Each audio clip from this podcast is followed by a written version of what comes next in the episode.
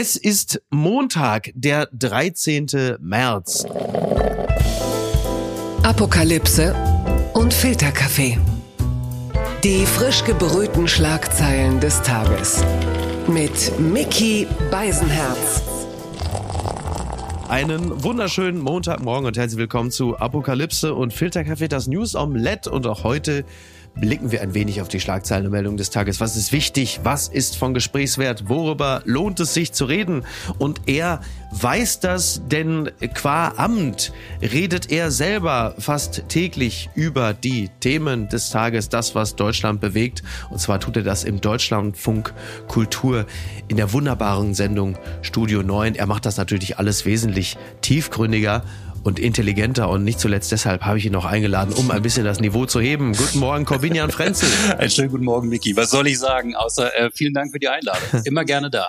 Es ist ja nun ein bisschen den Umständen dieser Aufnahme geschuldet, dass wir die Oscar-Gewinnerinnen und Gewinner noch nicht preisgeben können. Deswegen bleibt mir jetzt zu sagen, äh, die Oscar goes to im Zweifel Sarah Wagenknecht. Mehr weiß ich nicht. Aber weil jemand wie du ja regelmäßig ins Kino geht und ein Fan des Arthouse-Kinos ist, kannst du zumindest über die ein, zwei Filme, die möglicherweise was gewonnen haben, etwas sagen. Im Westen nichts Neues, neun Oscars. Wie viele werden es am Ende? ja, mal sehen, mal sehen. Wobei ich da jetzt mittlerweile, das geht so massiv durch die Nachrichten oder es ging so massiv mhm. durch die Nachrichten, diese Erwartungshaltung, wie viel holt im Westen nichts Neues, dass ich fast schon so die Befürchtung eines neuen Oscar-Nationalismus hatte. Ja. Ich, ich muss mich auch ein bisschen zurückhalten, denn ich habe diesen Film nicht gesehen. Wie so viele ah. habe ich Remarque gelesen, mhm. auch schon länger her. Den Film noch nicht gesehen. Ich habe aber andere wunderbare Filme gesehen, die da nominiert sind.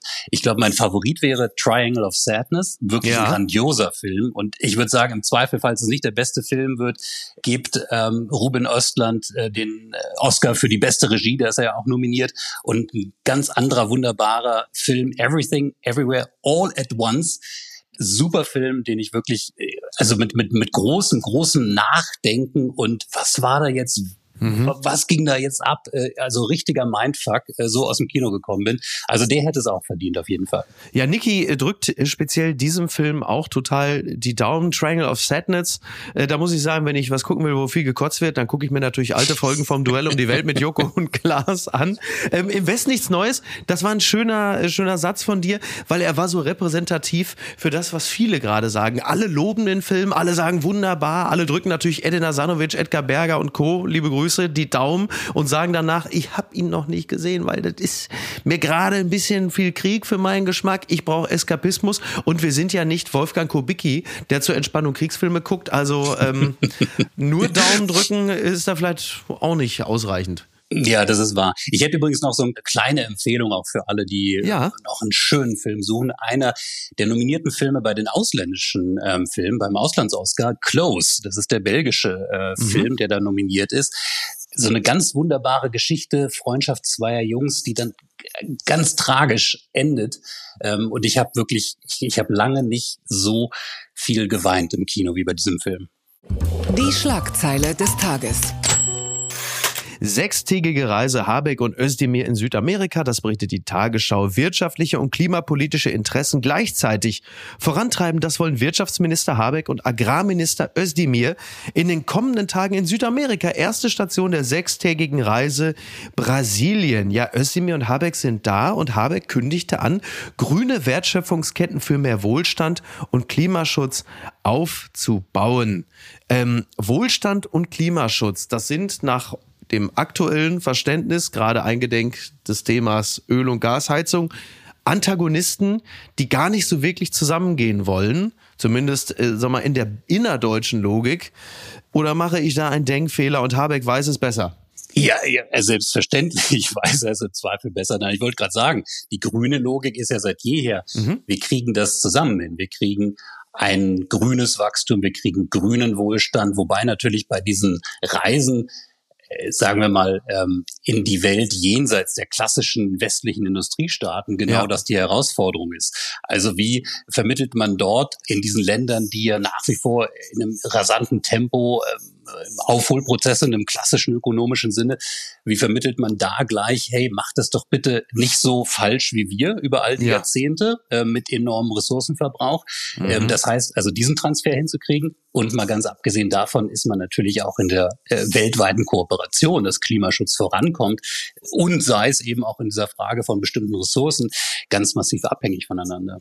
Ja, und dann äh, geht es natürlich unter anderem halt eben auch darum, dass man die äh, Rodung des Regenwaldes äh, natürlich wieder zurücktreiben will, ne? die illegale Entwaldung vor allem und äh, die Dekarbonisierung, wie du gerade gesagt hast, konsequent vorantreiben will. Die Frage ist halt immer nur, inwieweit sind die Länder daran daran wirklich interessiert, ne? im globalen Süden, wie man so schön sagt. Ich meine, wir haben jetzt natürlich mit dem ersten Besuchsland Brasilien ähm, den hoffnungsvollen Kandidaten, den Regierungswechsel ja. zurück zu Lula, wo zumindest die Rhetorik stimmt, äh, wo auch wenn man sich seine erste Amtszeit anschaut, die Politik auf jeden Fall besser war als die seines Vorgängers, wenn auch ja. sicherlich nicht äh, in allen Aspekten so gut, wie man sich das wünschen würde. Insofern, das ist ja auch nicht von ganz ungefähr die Reiseroute und dass da eben auch mit Brasilien und auch dann Kolumbien Länder gewählt werden, wo man eben auch Regierungen vorfindet, ähm, bei denen man erstens vermutet, äh, dass sie da nicht auf einem ganz verkehrten Kurs sind und zweitens ähm, eben auch genau deshalb dieses Unterstützungssignal senden will. Und da sind wir jetzt nur im Bereich Klimaschutz, äh, Wirtschaftsfragen. Man könnte das jetzt natürlich noch mal weiten auf die internationale Politik. Äh, mhm. Es ist ja auch gerade sowas wie ein ja weltweites Klinkenputzen und ähm, Freundschaften erhalten, vertiefen, gucken, sind wir auf derselben Wellenlänge. Und das ist natürlich gerade mit Lula, mit dem Präsidenten in Brasilien interessant äh, bei der Ukraine-Frage. Ich weiß nicht, inwieweit das ein Schwerpunkt sein wird, jetzt gerade bei diesen beiden Ministern, aber es wird auf jeden Fall mitschwingen. Ja, sie werden es mit Sicherheit mal anklingen lassen. Ne? Also gerade die Belange der Ukraine waren ja Robert Habeck schon früh wichtiger als vielen anderen, auch aus der eigenen Partei. Aber Lula hat ja Olaf Scholz schon relativ früh eine äh, relativ deutliche Absage erteilt, sich äh, da auf Seiten der Ukraine zu positionieren. Und das ist ja auch immer wieder spannend zu sehen, wie, wie vielschichtig die Dinge dann doch sind. Ne? Also du hast einerseits die, die böse, weil sehr, sehr rechte Giorgia Meloni, die sich aber ganz klar gegen Putin positioniert. Auf der anderen Seite hast du den ja, sehr, sehr guten Lula, der aber wiederum sich überhaupt nicht gegen Putin positionieren möchte. Und das sind die Dinge, mit denen wir dann so täglich konfrontiert sind, die auch so unsere, unser Wertesystem und das Koordinatensystem immer wieder so zum, naja, zumindest mal so leicht erschüttern. Ja, ich würde sagen herausfordern. Ne? Und letztendlich ist das, was da eigentlich passiert, so schmerzhaft das dann auch in der konkreten Politik sein mag, gerade jetzt auch in der Frage der Unterstützung der Ukraine. Da ging es ja auch ganz konkret beispielsweise um Munitionslieferung. Ne? Wir wissen, wie wichtig das gerade ist, wo Brasilien ja äh, durchaus eine Rolle spielen könnte, ja. wenn es denn wollte. Aber ich finde diese, diese globale Perspektive, dass die äh, europäische, die westliche Perspektive nicht automatisch für alle anderen Länder, selbst wenn sie ähm, demokratisch verfasst sind, äh, progressive Regierungen haben, dass das nicht automatisch der Goldstandard ist. Ich finde, das ist eigentlich im, im besten Woken Sinne ähm, eine gute Erfahrung. Insofern finde ich es auch wirklich spannend, wie da zwei grüne Minister gerade damit umgehen, eben diese andere Perspektive von der südlichen ähm, Halbkugel auch wirklich ernst zu nehmen. Die unbequeme Meinung. Danke Danke, danke. So äh, ist eine Kolumne in der Taz von Kersten Augustin überschrieben. Es geht um den Anschlag auf die Nord Stream Pipelines. Eigentlich ist es egal, wer es war. Wer auch immer die Nord Stream Pipeline gesprengt hat, hat drei Preise verdient. Und äh, der Anfang ist schon gut. Einer Recherche verschiedener Medien zufolge soll eine Gruppe von sechs Personen mit gefälschten Pässen an der deutschen Ostseeküste eine Yacht gemietet haben und mit einem Sprengsatz zur Pipeline geschippert sein. Das ist natürlich wahnsinnig aufregend, aber schlauer ist man nach dieser Recherche nicht. Außer, dass es ein Weg auf dem Dars und ein Weg auf Rügen gibt und die Yacht an einem der beiden Häfen ein Päuschen gemacht hat. Und im äh, weiteren Fortgang des Textes geht es einfach im Großen und Ganzen darum, dass mit der Sprengung dieser Pipelines äh, man sich einfach grundsätzlich von ein paar Dingen äh, wird verabschieden müssen. Und deshalb verdienen die Pipeline-Helden außerdem den Footprint Award für sozial-ökologische Transformation. Sie haben für das Ende des fossilen Albtraums mehr geleistet als jeder vegane Nachtzugfahrer, so schreibt Kersten Augustin unter anderem. ja, ich finde, ich finde, es ist ein sehr schöner Kommentar. Ich musste auch noch mal drüber nachdenken bei dieser ganzen Aufregung. Ja, also diese diese drei Phasen ja. ähm, der Erkenntnisse. Erst dieses Bauchgefühl, hm, das müssen doch die Russen gewesen sein. Dann ja. Seymour Hirsch mit seinen Recherchen aus den USA. Nein, Amerikaner möglicherweise mit der Hilfe der Norweger. Ja. Jetzt eben diese diese Geschichte. Unterm Strich kann man doch sagen, es gab ja eigentlich nur zwei die diese Pipeline wirklich wollten, äh, nämlich Russland und damals eben noch weite Teile der deutschen Politik. Ja. Und insofern ist es eigentlich gar nicht so verwunderlich, dass so viele in Frage kommen, ähm, die, die das Ding sabotiert Total. haben am Ende. Total, absolut. Das wäre eigentlich was so, wie, wie heißt da äh, Daniel Craig? Benoit Blanc, ne? Jetzt in Knives ja. Out oder so. So ein, so ein ganz klassisches Who Done It oder was für ein Podcast, so Sex and Crime, beziehungsweise in dem Falle ja Sex and Krim, um rauszufinden, äh, wer es gewesen ist. Und äh, klar, also es gibt natürlich in dem Zusammenhang dann sehr viele Leute, die sich jetzt dann auch wieder aus der Deckung wagen, so schreibt Augustin zum Beispiel, äh, der so ein bisschen in eine nähere Zukunft blickt. Und wenn es in der Ukraine dann etwas gäbe, das man aus der Ferne mit zusammengekniffenen Augen als Waffenstillstand bezeichnen könnte, wären die ersten Sozialdemokraten aus ihren norddeutschen Willen gekrochen und hätten gefordert, dass wir doch bitte Nord Stream 2 endlich in Betrieb nehmen. Es wäre zwar nicht schön, würden sie dann sagen, und Russland würde man immer noch echt kritisch sehen, auch wegen der Menschenrechte, aber man müsste doch doch auch an die deutschen Arbeiter denken. Die bräuchten das billige Gas aus Russland. Und mit dem Zauberwort Brückentechnologie, ja, dann wären auch die letzten Grünen schwach geworden. Und ich finde dieses, ich finde diese Vision nicht ganz so weit an der Realität vorbei, aber es wurde halt eben äh, gesprengt, diese mögliche Zukunft mit Russland, Knickknack. Tja, tja, jetzt ist sie kaputt. Ne? Ich weiß gar nicht, wie sehr ist die denn oder sind die beiden Pipelines denn kaputt? Da, dazu gab es noch keine Berichterstattung. Ne? Also wie einfach das zu reparieren wäre. Ja. Ich habe aber was anderes Interessantes. Das Ding sieht, glaube ich, aus wie so eine gewaltige Blockflöte unter Wasser. Ne? Einfach so, überall was austritt. Du meinst, wenn man genug Druck auf der Leitung hat, da kommt schon noch was an. Ne? Aber ähm, ich habe was anderes Interessantes noch erfahren jetzt dieser Tage, dass da offenbar noch von dem von der Baustelle mhm. Nord Stream, Nord Stream 2, ja. noch ganz viele Röhren Spuren rumliegen, auch auf deutschem Territorium, ja. die man jetzt sehr gut gebrauchen könnte, auch für den Anschluss eben neuer Terminals, die jetzt gebaut werden. Das Problem ist bloß, diese Röhren, die gehören Gazprom.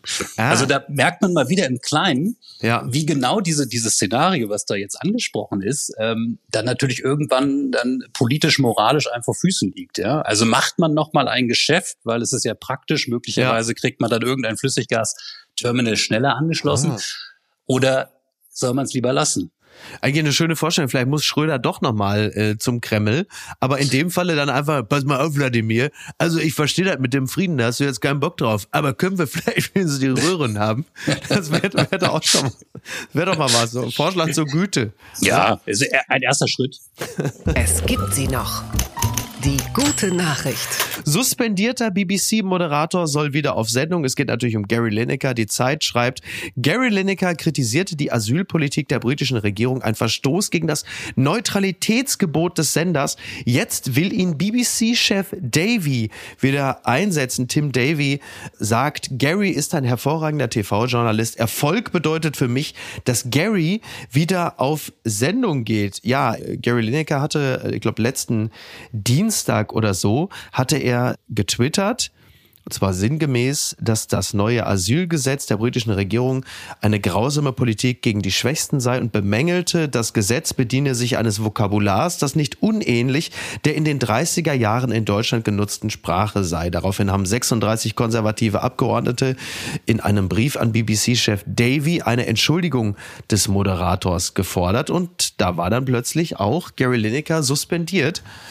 Und jetzt soll er wieder ran, weil halt sehr, sehr viele Menschen sich mit ihm solidarisiert haben. Also auch so Kollegen wie Alan Shearer oder Ian Wright und viele andere auch. Und an diesem Sportwochenende im britischen Sportfernsehen, beziehungsweise der BBC, äh, da war das dann mehr oder weniger so eine unmoderierte Clipshow, was da lief. Und jetzt soll er wieder ran. Tja. ich meine, das ist eigentlich echt eine verrückte Geschichte. Ich habe mal überlegt, das kannst du wahrscheinlich besser einschätzen, Vicky, äh, was so die deutsche Entsprechung wäre. Also wer, ja. wer, haben wir wahrscheinlich gar nicht, ne? Oder? Also dass, ja. dass es so massiv fehlen würde dann auch in der Fußballberichterstattung. Ich, ich stelle mir, ich stell mir, also die deutschen äh, Sportkommentatoren sind ja jetzt auch nicht eben für besonders äh, feinsinnige politische Takes bekannt. Also wenn ich mir so vorstelle, du hast plötzlich Mario Barca so im Doppelpass, der soll feministische Außenpolitik, Annalena Baerbock, das sollen hier wie die iranischen Regierungsgarten, die sollen auf die Terrorliste. Ansonsten ist das nichts mehr mit der gendersensiblen.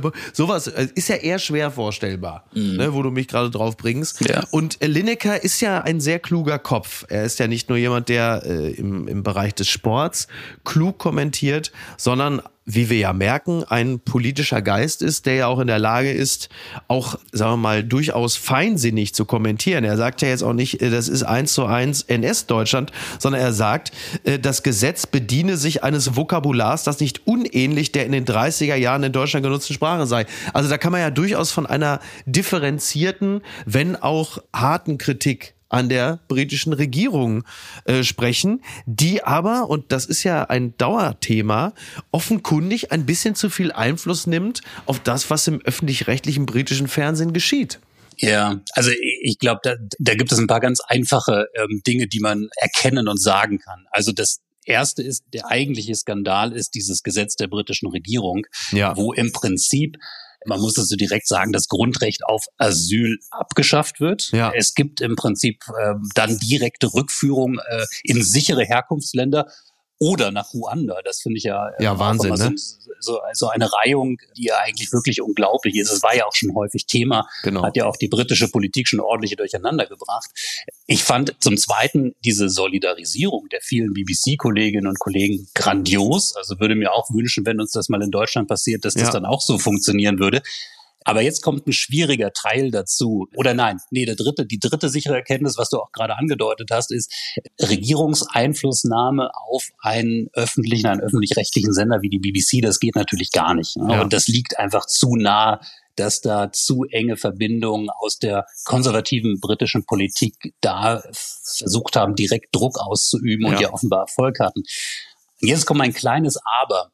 Er wurde ja suspendiert, nachdem er aufgefordert wurde, das ähm, zurückzunehmen, das mhm. nicht getan hat und eben auch mit dem Verweis darauf, dass die Mitarbeiterinnen, die Mitarbeiter der BBC eben sich zurückhalten sollen in öffentlicher Kommentierung, gerade ja. eben auch, ähm, ja, wenn es auf so Plattformen wie Twitter ist. Und ich mag ja immer gerne so dieses, wenn, wenn man es mal andersrum denkt. Ja. Was wäre, ja. das ist jetzt schwer vorstellbar in Großbritannien, aber stellen wir uns vor, es gäbe eine linke Regierung in Großbritannien, ja. die ein ganz liberales, offenes, neues Einwanderungsrecht schafft, die Grenzen öffnet, ja, im mhm. besten Willkommenskultursinne. Und da wäre Lineker äh, politisch anders gestrickt vielleicht dann ähm, mit einer Kommentierung aufgefallen, wo er sagt, Großbritannien schafft sich ab. Ja. ja. Ich glaube, wenn da dann ähm, ein größer öffentlicher Aufschrei gewesen wäre und äh, die Frage, darf ein Sportmoderator, eine Sportlegende mit seiner Prominenz so etwas äh, so ungeschützt tun, dann wäre die Bewertung vielleicht eine andere. Und deswegen würde ich immer sagen, ja, es gibt auch eine gewisse Berechtigung, eine Notwendigkeit, dass man sich überlegt, in welcher öffentlichen Rolle bin ich.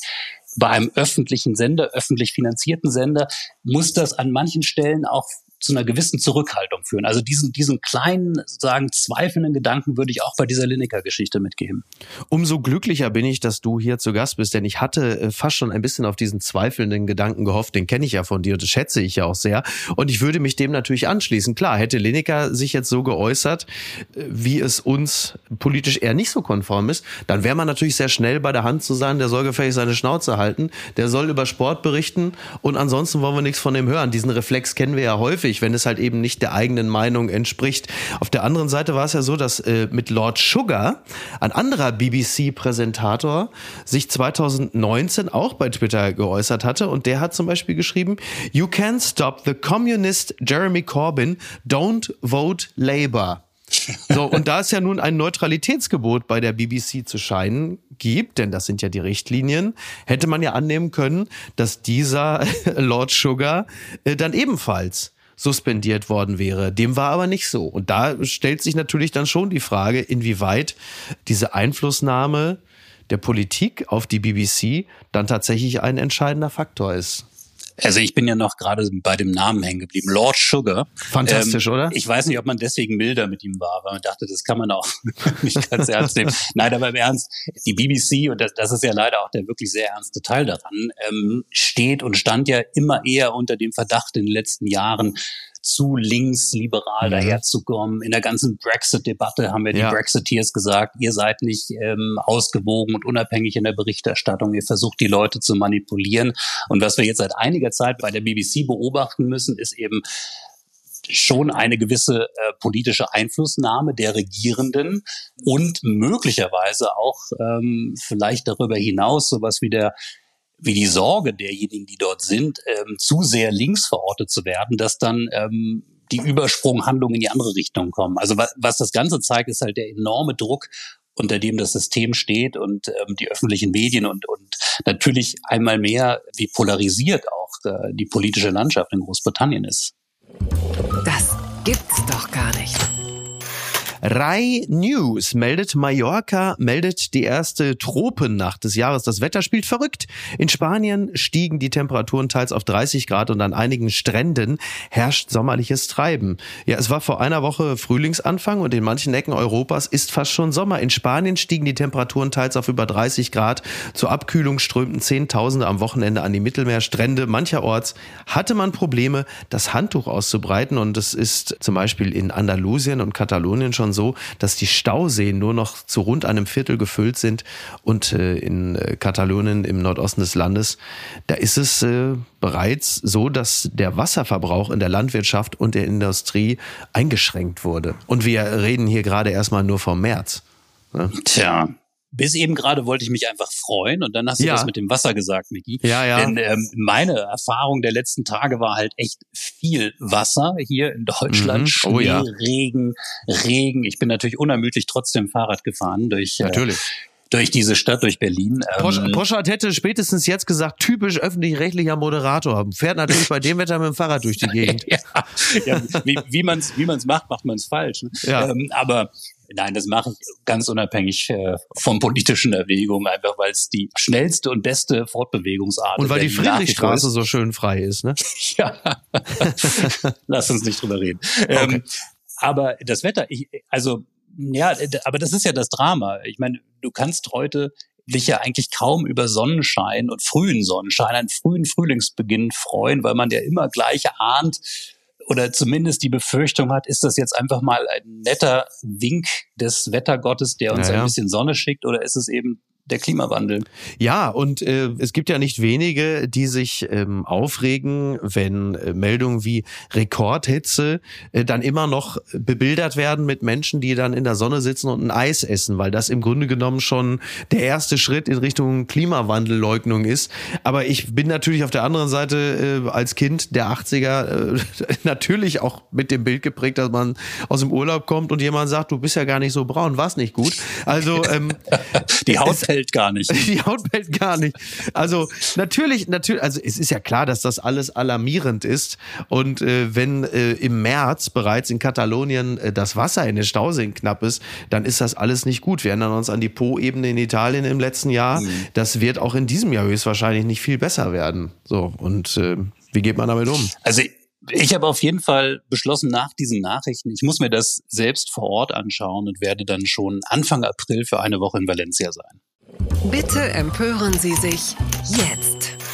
Und jetzt ist halt nur die Frage, wie du da hinkommst. Linke will Privatjets verbieten. Das berichtet das Hamburger Abendblatt. Mit dem Verbot will linken Parteichef Martin Schirdewan die CO2-Emissionen senken und verweist auf öffentliche Verkehrsmittel. Ja, es ist äh, so, dass Schirdewan, also der Parteichef der Linken, klimaschädliche Flüge mit Privatjets eindämmen will. Allein die Strecke Hamburg-Sylt sei im vergangenen Jahr 508 Mal geflogen worden, sagte der Co-Fraktionsvorsitzende der Linken im EU-Parlament dem ZDF. Das ist eine Strecke, die man locker mit öffentlichen Verkehrsmitteln zurücklegen kann und die doch besonders oft geflogen wird, weil Sylt eben auch ein beliebter Ausflugsort von Prominenten und von Superreichen ist. Ich glaube, äh, wir reden hier wahrscheinlich über zwei Ebenen. Zunächst einmal Schirdewan hat natürlich komplett recht, wenn er sagt, dass es komplett geisteskrank ist, die Strecke Hamburg-Sylt zu fliegen, beziehungsweise auch noch dafür einen Privatjet zu nehmen. Das erscheint mir auch wirklich nicht besonders sinnvoll.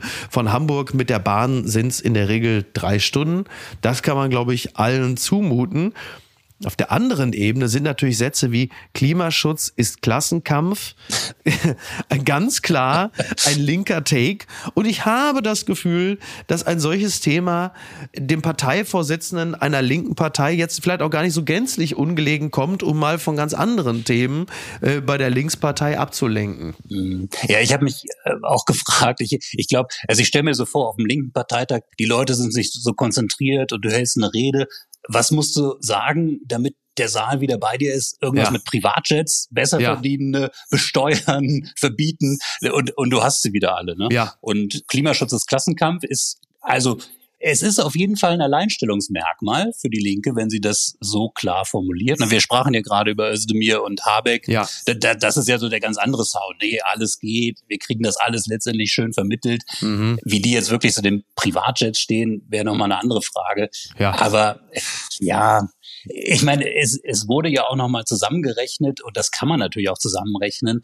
Die Emissionen wenn Menschen privat fliegen in diesen kleinen Flugzeugen, meistens ja auch nicht mit so vielen Menschen besetzt, das ist schon ein enormer CO2-Fußabdruck. Ja, ja. Ich, ich finde, das absolut. kann man auch wirklich ernsthaft diskutieren. Und es gab jetzt vor einigen Monaten gab es mal so eine Aktion, äh, im Prinzip so der der Schwestern und Brüder der letzten Generation in den Niederlanden, äh, die haben dann am Flughafen dort, haben die nicht ja. etwa die, die Mallorca-Urlauber äh, oder so blockiert, mhm. sondern die Privatjet-Sektion des Flughafens, wo ich auch gedacht habe, das ist strategisch wirklich klug, ja. Darauf man, kann man sich ähm, auch verständigen, ne? Genau, darauf können sich eben 98 Prozent der Menschen in, ja. in, diesem Lande verständigen, weil 98 Prozent eben oder wahrscheinlich sogar 99 Prozent nicht mit solchen Gefährten unterwegs sind.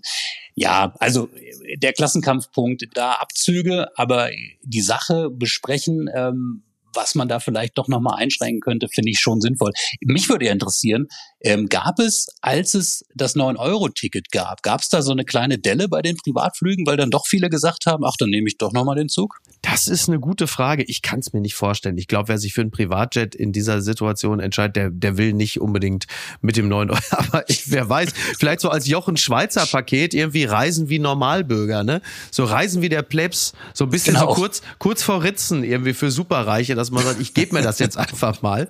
Ähm, oder man macht es natürlich wie unsere ehemalige Verteidigungsministerin Christine Lambrecht, die sagt, pass mal auf, dann nehme ich doch die Bundeswehr. Das geht natürlich äh, auch, aber kommt ja. im Nachhinein auch nicht gut an. Aber das, aber das war ja im, im, Klimasinne gut, weil sie hat gesagt, äh, bevor ich hier alleine fliege, nehme ich lieber noch jemanden mit, dann ist das der stimmt. Fußabdruck geringer. Da hast du völlig recht. Wir halten fest, die Linke redet lieber über Privatjets als über Kampfjets und äh, ist insofern in einem Debattenbereich, der ihnen auch in der breiten Öffentlichkeit wahrscheinlich mehr Sympathien einbringt. Und wo wir gerade bei Sympathien sind. Verlierer des Tages. Ex-Bildchef zeigt Ausweis nicht vor. Julian Reichelt löst Bundespolizeieinsatz am Berliner Hauptbahnhof aus. Das berichtet der Tagesspiegel. Der ehemalige Bild-Chefredakteur gerät erneut in die Schlagzeilen. Wie der Spiegel berichtete, soll der 42-Jährige sich am Freitag während einer Zugfahrt in einem ICE von Koblenz nach Berlin mit dem Zugpersonal angelegt haben, weil es von ihm einen Ausweis verlangt hatte. Die Situation eskalierte derart, dass die Bundespolizei hinzugezogen werden musste. Er hatte wohl ein Online-Ticket das konnte er vorzeigen, aber er hatte keinen Lichtbildausweis, beziehungsweise er weigerte sich, ein Personaldokument vorzuweisen. Und das brauchst du offenkundig, wenn du ein Online-Ticket hast. Und äh, am Ende äh, wurde er dann von der Polizei auf die Wache begleitet, hatte wohl mit seinem Handy auch den gesamten Vorgang gefilmt. Ich gehe davon aus, man kann das jetzt bereits bei YouTube sehen. Also Julian Reichelt hatte, glaube ich, noch mehr Pech mit der Bahn als mit Frauen, wie mir aktuell gerade so scheint. Er hatte doch letztens schon diese Snickers da im ICE, wo man denkt, was ist denn da? Also. Ja, es, ähm es nimmt keine gute Richtung mit ihm, ne, die ganze Entwicklung. Ja. Aber ich meine, allein sich, wenn es denn so war, so wird mhm. es ja kolportiert, sich hinzustellen, zu sagen, wissen Sie denn nicht, wer ich bin? Ja. Hm. Also ja. Ich, ja. ich, ich finde, es gibt wenige Menschen in diesem Lande, die das sagen dürften. Ja. Aber die würden das wahrscheinlich niemals tun. ja, ich sage, ich sage in so einer Situation immer sehr gerne, sie wissen wohl nicht, wer ich bin, dann habe ich zumindest recht. Das stimmt. Also das ist, das fühlt sich ja, dann ja. einfach, fühlt sich dann einfach, fühlt sich dann einfach besser an. Ähm, also ich, ich finde dieses unglaubliche Querulantentum, es ist ja, also Julian Reichelt ist ja offenkundig ein Mann, der sehr viel mit Deutschland und seinen Institutionen hadert. Ich finde es einfach auf eine gewisse Art und Weise auch äh, faszinierend, dass man so immer wieder den inneren Don Quixote äh, so entdeckt und dann im Zweifel auch in Kauf nimmt, dass die Bahnfahrt vorzeitig endet. Wenn dann doch schon mal eine Bahn fährt, dann wäre ich doch froh und würde alles dafür tun, um diesen Betriebsablauf nicht noch weiter zu stören. Aber das scheint seine Sache nicht zu sein. Ja, aber ich meine, das Ärgerliche ist daran ja wirklich dieser, dieser Charakterzug des Recht haben wollen, Recht behalten wollen, selbst wenn man sich damit selbst immer mehr schadet und eigentlich eine Situation bringt und, und herauskatapultiert aus dem äh, ja. einigermaßen seriösen Feld. Und das kann eben äh, auf der großen Bühne als Chefredakteur passieren, das kann eben auch im Bahnabteil passieren. Total. Ich habe mich äh, dann gefragt, warum hat er denn nicht einfach, vielleicht hat er es ja gemacht, aber einfach mal so eins seiner Videos gezeigt und da steht dann ja auch der Name dabei. Stimmt. Aber ja. Reicht das aber, als Lichtbildausweis? Also das ist ja schwer schwer, ne, oder? Ja, weiß nicht genau. Das wiederum, also kleine Anerkennung an dieser Stelle. Man, man weiß ja auch nicht, auf wen er da gestoßen ist. Also bei Bahnpersonal, ja, ja. wir, wir Vielfahrer wissen ja auch, da begegnet man ja auch Menschen, da würde vielleicht äh, jeder von uns zum kleinen Reichelt werden an der Stelle. Äh, äh, total, total. Also ich will da jetzt auch nicht das Bahnpersonal gänzlich freisprechen äh, von Schuld. Mir ist nämlich äh, in diesem Falle eine Geschichte in den Sinn gekommen, die mir vor zwei oder drei Wochen erzählt worden ist. Und zwar von einem durchaus namhaften deutschen Politiker, der sich, sagen wir mal, in, in gerade drängenden politischen Fragen sehr deutlich positioniert hat in der Öffentlichkeit. Und der ist mit der Bahn gereist und dann kam der Schaffner und wollte seine Bahncard sehen und er hat dann offensichtlich auch so eine Bundestagsbahncard und dann hat der Schaffner ihm die weggenommen und ist weggegangen. Und da und also und die Frage, Sie wissen wohl nicht, wer ich bin, wurde die wurde gar nicht, die musste nicht gestellt werden, denn der Schaffner selber hat gesagt, ich weiß genau, wer Sie sind und oh nahm seine Bahncard und ging weg. Also er musste, dieser, dieser bedauernswerte Politiker musste hinter ihm hersteigen und seine Bahncard zurückerobern. Und da war es dann sogar so, dass dann äh, die Polizei es umgekehrt gemacht hatte und sich den Schaffner gegriffen hat und gesagt hat, pass mal auf, mein Freund, was machst du hier gerade? Also der war offenkundig so erbost, auf diesen hochrangigen Politiker zu treffen, der ihm politisch offenkundig nicht, äh, nicht ganz mit ihm auf Linie ist, dass er ihm die äh, Bahncard weggenommen hat. Also so kann es auch laufen. Ne? Das ist ein, ein sehr politisches Verständnis der Schaffnerrolle. Ich finde es beeindruckend. Ja. aber, aber ich würde in dem Fall sagen, es geht zu weit. Ohne jetzt genau zu wissen, ja. wer der Betroffene war, aber ja. Also ich, ich muss auch ehrlicherweise sagen, hätte er diesem Bundestagsabgeordneten richtig wehtun wollen, da hätte er eben äh, das Chili con Carne aus dem Bordbistro angeboten. Da kann man also wirklich nachhaltig, aber gut, das ist ein anderes Thema. Das gibt's doch gar nicht. Betrunkener beißt andere Mann in Zug Ohrläppchen ab.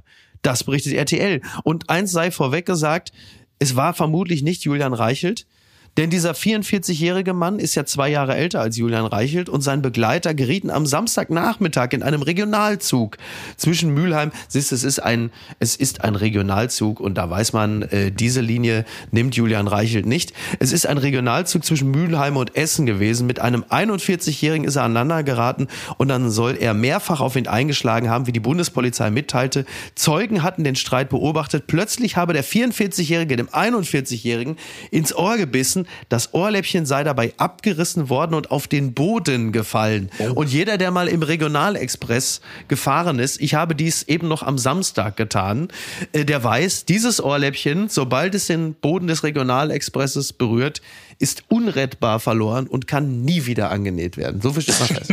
oh Gott. Ich, ich, weiß gar nicht, was ich sagen soll. Ich weiß ja. gar nicht, wo ich anfangen soll. Aber es gibt also diese Faszination fürs Ohr. Liegt das daran, dass das die schwache Stelle ist. Also wenn man mhm. so im Kampf ist, dass man weiß, da, ja. da kann man auch mal was abbeißen. Also bevor man irgendwas anderes am Körper abbeißt, äh, ja. muss man ja ganz schön zulangen. Ja. Oder wo kommt das her? Ist das auch Teil so von so Selbstverteidigungskursen? Ich, ich weiß es gar nicht. Ich weiß es auch nicht. Also mein, meine letzte Ringern, Schlägerei ja. war in der vierten Klasse. Ja, meine ist auch schon eine ganze Weile her. also meine letzte Schlägerei äh, ist, glaube ich, auch schon 30 Jahre her oder so. Also wir sind ja so Pazifisten. Wir sind keine Lumpenpazifisten, mhm. Corbinian, wir sind einfach nur Pazifisten. Ja. Ähm, ich weiß auch nicht, also es hängt ja auch immer ein bisschen davon ab, ob das Ohr so als Extremität in dem Falle dann auch so ins Auge sticht, ne? weil es ja mhm. bei dem einen oder anderen auch so ein bisschen vom Kopf absteht und im Eifer des Gefechts denkt man sich, weißt du was?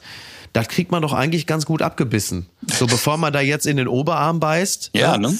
Ja, ich weiß auch nicht. Tja. Also dieser, was, was müssen wir jetzt sagen an dieser Stelle? Ähm, alles gute Genesungswünsche und hoffentlich ähm, behältst du nicht recht mit dem, mit dem Ohr auf dem Boden des Regionalexpresses. Vielleicht ja. gibt's da mittlerweile auch so Spezialsprays oder so. okay, ja, das, also hätten sie doch bloß einfach alle eine Maske getragen. Ne? Vor zwei Monaten wäre das alles noch gar nicht so einfach gewesen.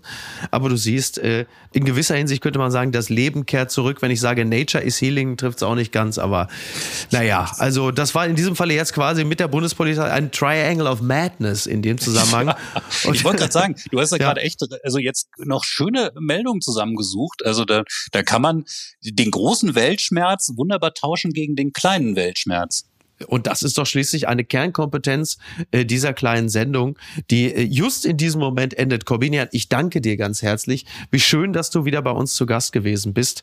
Und ich äh, freue mich auf eine weitere Woche Studio 9 die du aber gar nicht moderieren wirst, sondern deine Kollegin Jana Münkel, wenn ich mich nicht irre. Das ist richtig, mit einer kleinen Ausnahme, aber einer hoffentlich ähm, sehr schönen Ausnahme am ah, Mittwoch. Ich weiß. Stimmt. Am Mittwoch aus dem Humboldt-Forum in Berlin.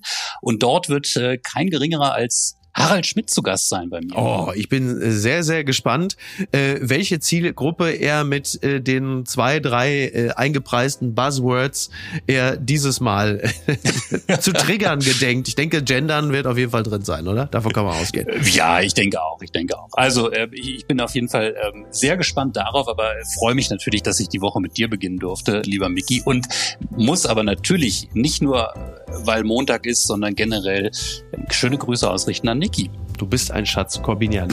Dankeschön. Komm bald wieder, ja? Sehr gerne. Tschüss. Bis denn. Ciao, ciao. Tschüss. Apokalypse und Filtercafé ist eine Studio Bummens Produktion mit freundlicher Unterstützung der Florida Entertainment. Redaktion Niki Hassania.